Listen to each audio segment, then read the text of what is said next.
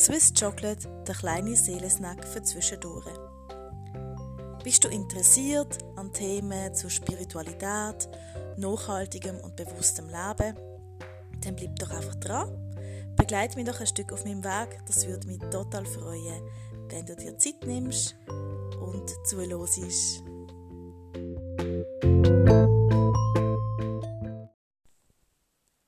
Hallo, schön bist du und nimmst dir Zeit zum Zuhören. Weihnachten steht vor der Tür, das Fest von der Liebe, das Fest von der Familie und das Fest vom Zusammensein. Es ist mir das Jahr das erste Mal so richtig bewusst worden, dass um die Zeit herum sehr viele Menschen traurig sind. Und das, ich bin sehr dankbar für die Begegnungen, die ich in den letzten zwei Wochen hatte. Wirklich ganz viele. Ähm, überall. Im Tramli, im, im Einkaufsladen. Ähm, ich bin mit ganz, ganz vielen Leuten ins Gespräch gekommen. Per Zufall, könnte man sagen. Und alle haben andere Geschichten gehabt. Ein Mann, der vor vielen Jahren von Spanien hierher angekommen ist und die ganze Familie in Spanien ist und, und er jetzt da und aus verschiedenen Gründen kann er jetzt nicht mit ihnen feiern. Oder eine Frau, die schon um die 80 ist und sich hat wirklich jetzt vor, auch vor kurzem so fest mit ihren Kindern verstritten, dass sie wahrscheinlich auch allein unter dem Weihnachtsbaum sitzt. Ich habe Leute kennengelernt, die vor kurzem jemanden verloren haben und die lieben Verstorbenen in der geistigen Welt sind und auch die sehr, sehr werden fehlen, gerade um Weihnachtszeit herum. Und aus diesem Grund habe ich mich entschieden, ich möchte einen Podcast machen und ganz viel Liebe zu teilen und noch ganz viel mehr Liebe in die Welt zu bringen. Das Herz ist stärker als das Hirn. Es gibt ein Institut in äh, muss ich ganz schnell schauen. Ich habe mir das nämlich aufgeschrieben, wo das in Kalifornien. Und das heißt das Heart Math Institute. Und das forscht, wie es, was für Auswirkungen oder wie das Herz funktioniert. Unter anderem wahrscheinlich. Aber was für mich so spannend war, ist, dass das Herz viel mehr elektromagnetische Felder ausstrahlt als unser Hirn. Und zwar ist es 100.000 Mal elektrisch stärker und 5.000 Mal magnetisch stärker als unser Hirn. Das Herz, also unser kleines Hirn. Es hat nämlich 30.000 Neuronen und ein eigenes Nervensystem mit sensorischen Neuronen was ich auch, das habe ich zwar gewusst, aber es ist mir jetzt wieder so bewusst geworden, ist, dass ähm, der Embryo ja eigentlich das allererste Organ ist das Herz, ja. Und bevor das Herz nicht anfängt zu schlagen, ist, ist ähm, nichts anderes um. Also wir haben wirklich das Herz, das existiert vor dem Hirn. Und doch haben viele, ich inklusive, immer so das Gefühl, ja, das Hirn ist eigentlich das Kontrollzentrum von unserem Körper. Aber eigentlich ist es das Herz.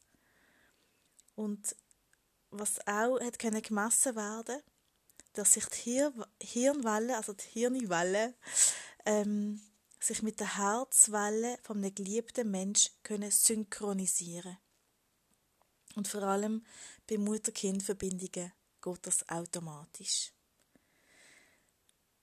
Und jetzt möchte ich dich einfach fragen, was berührt dich? Welche Bilder, was für Musik, wenn, was muss passieren, dass du wirklich tief in deinem Herz berührt bist? Und was lässt denn auch die Herz höher schlagen? Und für wer öffnest du dein Herz? Liebe ist mittlerweile für mich ehrlich gesagt ein bisschen abgecatchtes Wort geworden. Überall ist, ähm, es wird so leichtfertig benutzt für so ein großes Gefühl. Und ich finde es noch schwierig zu beschreiben, was, was ist denn das Gefühl von Liebe?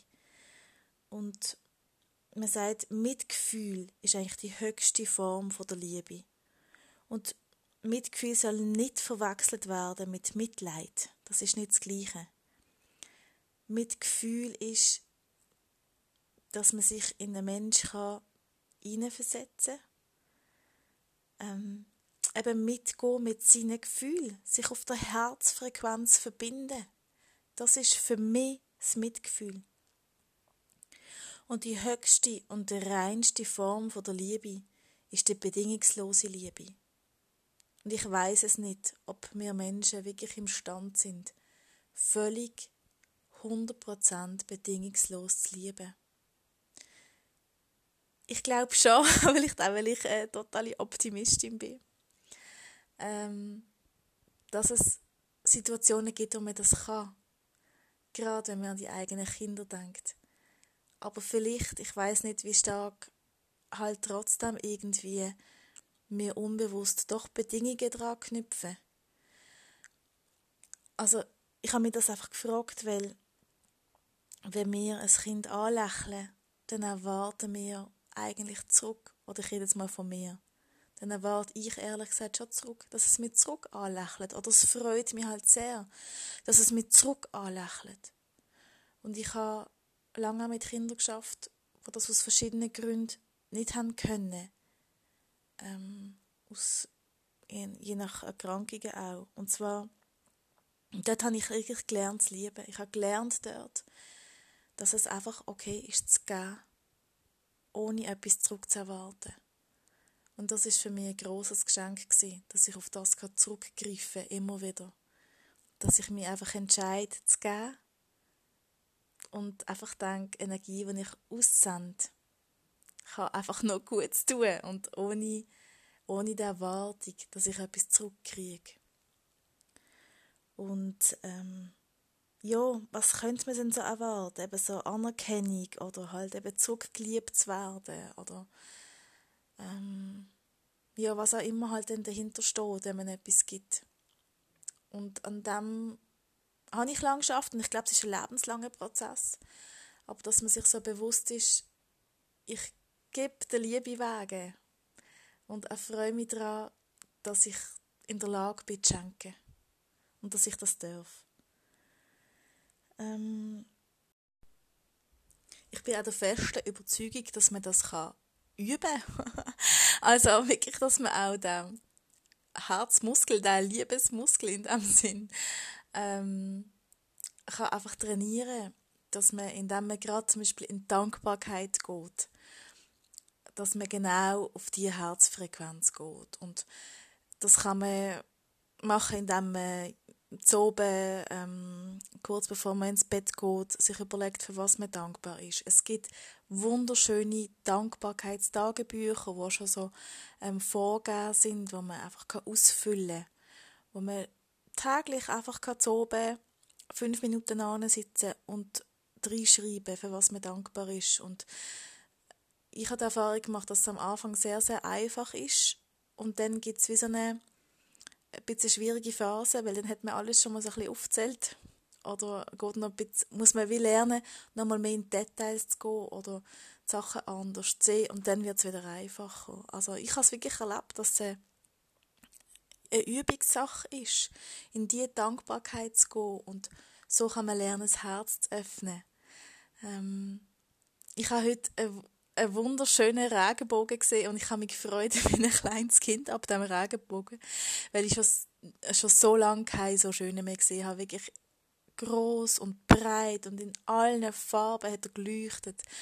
Und das sind schon die Momente, wo ich merke, was, was Herz äh, hüpft, äh, wenn ich wenn ich so Geschenke kriege. Und das kann auch eben, es kann eine Begegnung sein, es kann eine Geste sein, es kann ein Blick sein. Ähm, und ich glaube, das ist eng verknüpft eben mit dieser, mit dieser Dankbarkeit.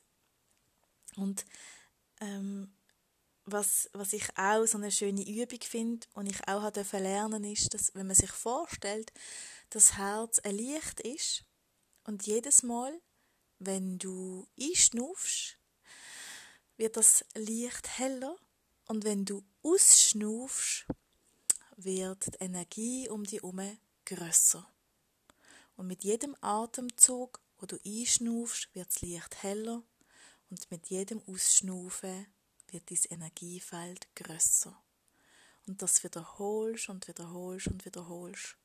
Und irgendwann mal bist du in einer richtigen, in einer Bubble, in einer Seife blodere um dich herum mit deinem Liebesenergiefeld. Und wenn das noch mehr und noch mehr ausweitest, dann ist es nicht beschränkt weder auf ähm, die, dein Haus oder deine Wohnung noch äh, auf deine Stadt. Das kannst du wirklich ausweiten und einfach der Welt schenken. Und ich habe einfach die Überzeugung, dass, dass jeder Einzelne, der das macht, einfach dazu beiträgt, Liebe in die Welt zu bringen und ähm, einfach die Frequenzen auch bei anderen irgendwie ähm, dort anzuklopfen, bei anderen Herzen und Mut machen, das Herz zu öffnen.